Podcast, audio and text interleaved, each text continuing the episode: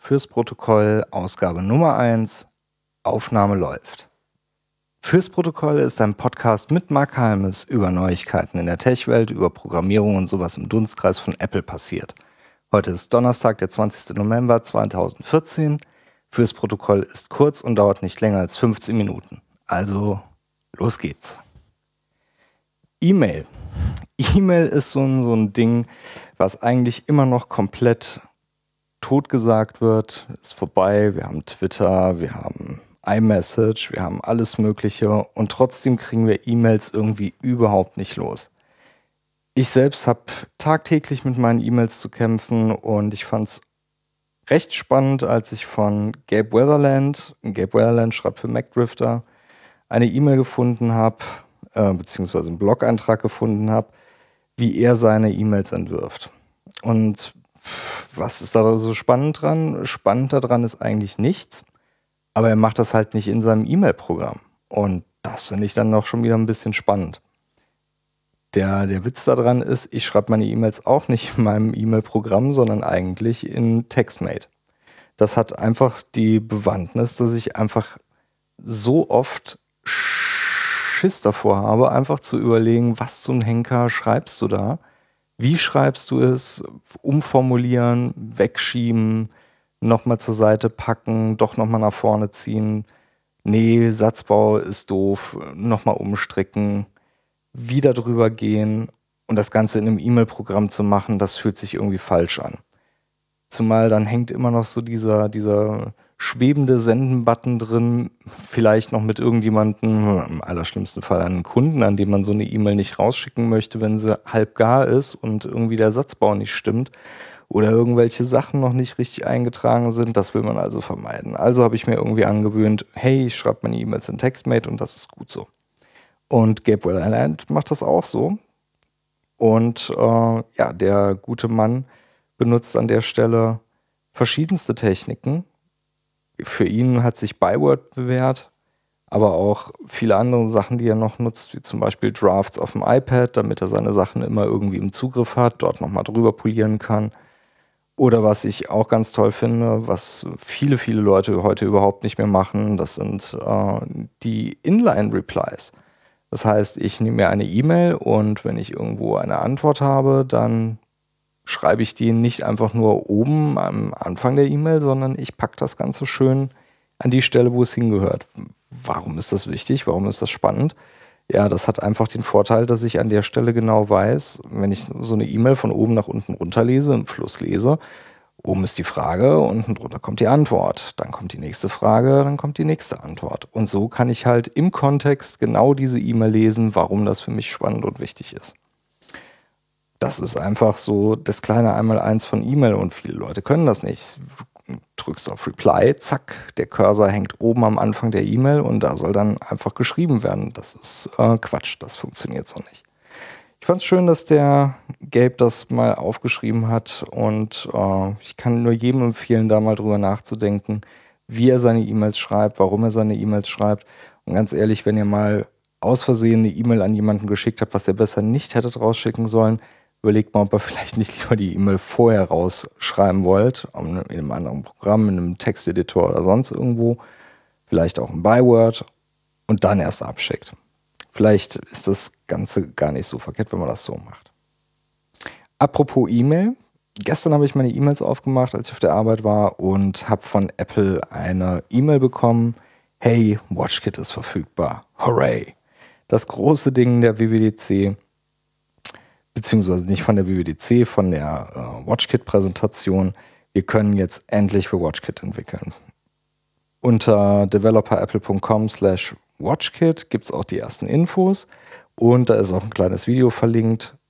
Und da wird das zum ersten Mal erklärt, was denn so mit WatchKit alles möglich ist und wie das Ganze funktioniert. Was ich da relativ spannend fand, war, dass es jetzt doch eine Möglichkeit gibt, mit WatchKit auch direkt sogenannte Watch-Apps zu erstellen. Am Anfang, das, was man so von, von Apple wahrgenommen hat, gab es erstmal nur die Möglichkeit, sogenannte Glances und Remote Notifications zu nutzen. Was ich jetzt nicht so mega besonders spannend fand, aber Watch-Apps, äh, das finde ich wieder ganz cool. Der Witz an der Sache ist, dass es nicht auf der Uhr läuft, sondern parallel noch zu deinem iPhone geschickt wird. Das heißt, iPhone und Uhr stehen dann in Kommunikation und teilen sich dann an der Stelle genau die Möglichkeiten.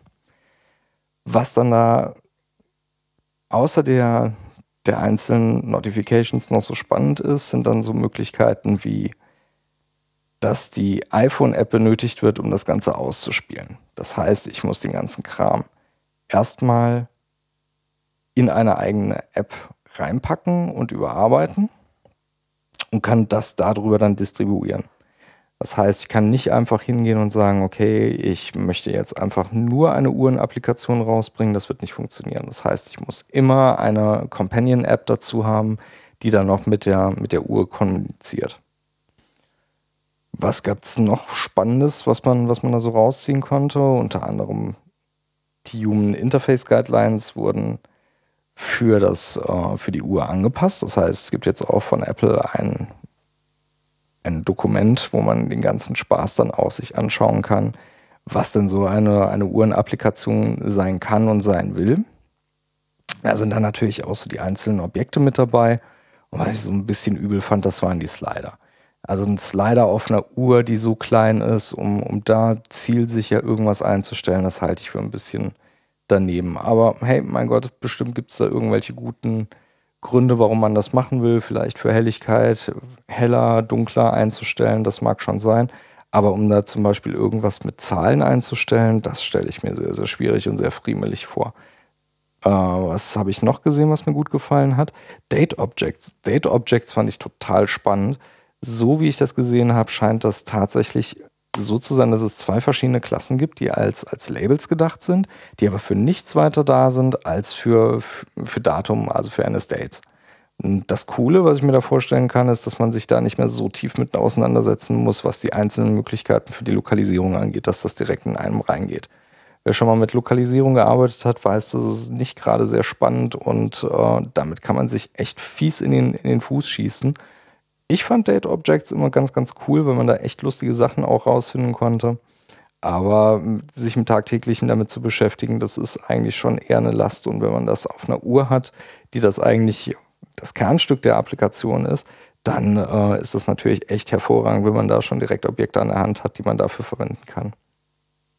Was noch spannend ist, äh, für die beiden unterschiedlichen Uhrengrößen gibt es unterschiedliche Displaygrößen. Das heißt, ich bin tatsächlich darauf angewiesen, jedes Mal nachzugucken, auf welcher Uhr denn jetzt meine Applikation läuft und muss mich auch daran dementsprechend halten. Das fand ich jetzt nicht schlecht. Muss man sich vielleicht dran gewöhnen, muss man gucken, wie man damit umgeht. Aber ähm, das scheint irgendwie so der Weg zu sein, wie sich Apple das gedacht hat. Ich hätte gedacht, sie gehen dann auch auf Size Classes, aber das scheint wahrscheinlich nicht der Fall gewesen zu sein. Mal gucken, was da, was da draus wird. Was gab es noch in dem Video? Ähm, sie haben ein paar Architekturtipps gegeben, unter anderem so der, der erste offensichtliche, ein Framework äh, zu verwenden, um gemeinsam Code zwischen App und Uhren-App auszutauschen. Aber hey, das hätten wir uns auch denken können. Größere Sachen gab es eigentlich nicht in dem Video, aber da soll ja auch noch ein bisschen Luft nach oben sein, was dann noch später kommen wird. Ich bin auf jeden Fall gespannt. Ob ich mir direkt im ersten Wurf eine Uhr kaufen werde, ich weiß es noch nicht. Irgendwie fehlt mir da so die, die Zeit drüber nachzudenken, was ich denn Lustiges mit, einem, mit einer Watch irgendwie anfangen könnte und welche App ich dazu schreiben könnte. Aber mal schauen. Vielleicht äh, fällt mir ja noch was ein, wenn ich ein bisschen Zeit hätte, mal was, was anderes zu machen, als äh, ja, so über meine, meine Podcasting-Sachen nachzudenken. Kommen wir zum nächsten Punkt. Ähm, Sachen machen und Zeit für Dinge haben. Haha, Überleitung.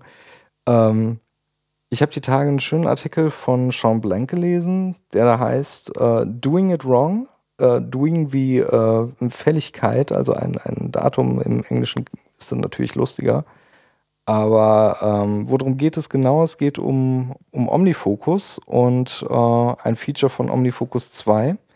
Und zwar ist es die wunderbare View für, für den Forecast, um zu zeigen, was ist denn alles so in, am heutigen Tag irgendwie los und wie wird das benutzt und was ist denn auffällig.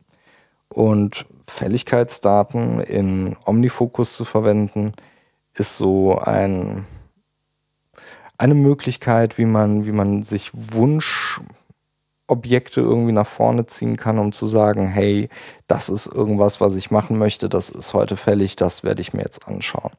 Das Problem daran ist, ähm, wenn man Due Dates verwendet, die sind meistens nicht wirklich fällig. Das heißt, ich habe irgendeine große Zahl an meinem Omnifocus dran stehen, was mir sagt, hier, du hast 35 verschiedene Sachen, die heute fertig sind. Und ähm, dabei sind die gar nicht fertig. Wenn ich mich nicht darum kümmere, dann schiebe ich die einfach nur weiter nach hinten.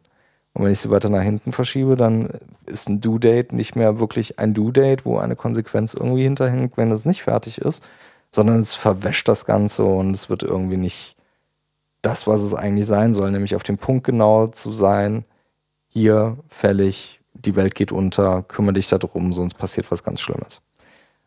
Sean hat das ähnlich wie ich auch die ganze Zeit ähnlich verwendet und ähm, war darüber nicht sonderlich happy und hat dann eine Serie von Sven Fechner gefunden, die da heißt Omnifocus Perspective Redux Series. Und da hat Sven Fechner so ein bisschen erzählt, wie er seine Aufgaben gestaltet, wie er das benutzt, dass er Due Dates eigentlich überhaupt nicht benutzt. Er verwendet ein ziemlich ausgefuchstes System über Waiting for Kontexte und über verschiedene andere Kontexte, die er an der Stelle benutzt. Aber ganz ehrlich zu sein, das war mir zu fancy. Ich persönlich mag immer noch Omnifocus Perspective von David Sparks. Das ist, es fühlt sich so ein bisschen nach Micromanagement an was David macht, er benutzt Due Dates so gut wie gar nicht, sondern halt wirklich nur für Sachen, die tatsächlich an, einem bestimmten Datum, einer bestimmten Uhrzeit fällig sind. Und ähm, dann kümmert er sich auch genau um diese Sachen. Wenn da was Rotes dran steht, dann muss das gemacht werden, egal was da dran hängt. Und dann ist das auch tatsächlich fällig. Was er aber tut, sind die Startdates zu verwenden. Das heißt, er schiebt Aufgaben so lange raus, bis er tatsächlich Zeit hat, darüber zu arbeiten. Und alles, was an einem Tag fällig ist, äh, nicht fällig ist, was an einem Tag beginnen kann, das kann man sich dann dementsprechend anschauen. Und äh, was David Sparks an dem, an so, mit so einem System macht, ist, dass er halt einfach sagt, okay, ich setze mich morgens irgendwie hin, 10 Minuten, 20 Minuten, gehe über die Liste und vergleiche das mit meinem Kalender und schaue nach, was kriege ich denn heute tatsächlich geschafft, woran möchte ich arbeiten, was kann ich bearbeiten, sind Sachen dabei, die ich vielleicht weiter nach hinten schieben muss und geht dann dementsprechend die Startdates nochmal durch, schaut sich an, was ich, äh, sich tatsächlich erledigen lässt und stellt eventuell nochmal Sachen nach hinten, die dann halt an zu einem späteren Zeitpunkt einfach nochmal aufgegriffen werden. Das klingt jetzt eigentlich nach ein bisschen Arbeit, ist es aber eigentlich gar nicht, weil das Schöne ist, es geht relativ schnell und wenn man halt weiß, okay, ich fliege da drüber, dann ist das eigentlich auch kein großer Act, das nochmal kurz weiterzuwerfen. Wer die kurzen Infos von David Sparks kennt, der weiß, dass man auch dort an der Stelle einfach mit Plusdaten arbeiten kann. Plus ein W wirft dann einfach das Ding um eine Woche weiter nach hinten, was dann gerade drin steht. Und das ist eigentlich auch ganz cool so. Was aber an der Stelle viel, viel spannender ist, ist noch was, was ich von Patrick Rohn die Tage gelesen habe. Und zwar einmal den Artikel Time for Things und ein paar Tage später Better Things. Und zwar wirft ihr da auch nochmal in den Ring, was zum Henker spielt denn alles eine Rolle, wenn ich Sachen habe, die ich bearbeiten muss. Und äh, wenn ich es nicht auf meinen Kalender packe, dann findet es an der Stelle eigentlich auch nicht statt.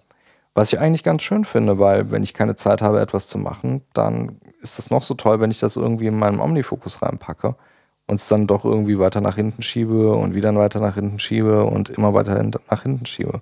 Das bringt da nichts. Von daher fand ich eigentlich eine schöne Ergänzung dazu, kann man sich definitiv anhören. Das war die erste Ausgabe von Fürs Protokoll. Die Links zur Ausgabe findet ihr in den Shownotes oder auf protokollcast.de. Feedback und Kommentare gerne an Protokollcast auf Twitter oder app.net fürs Protokoll. Ich bin Mark Halmes. Bis zum nächsten Mal.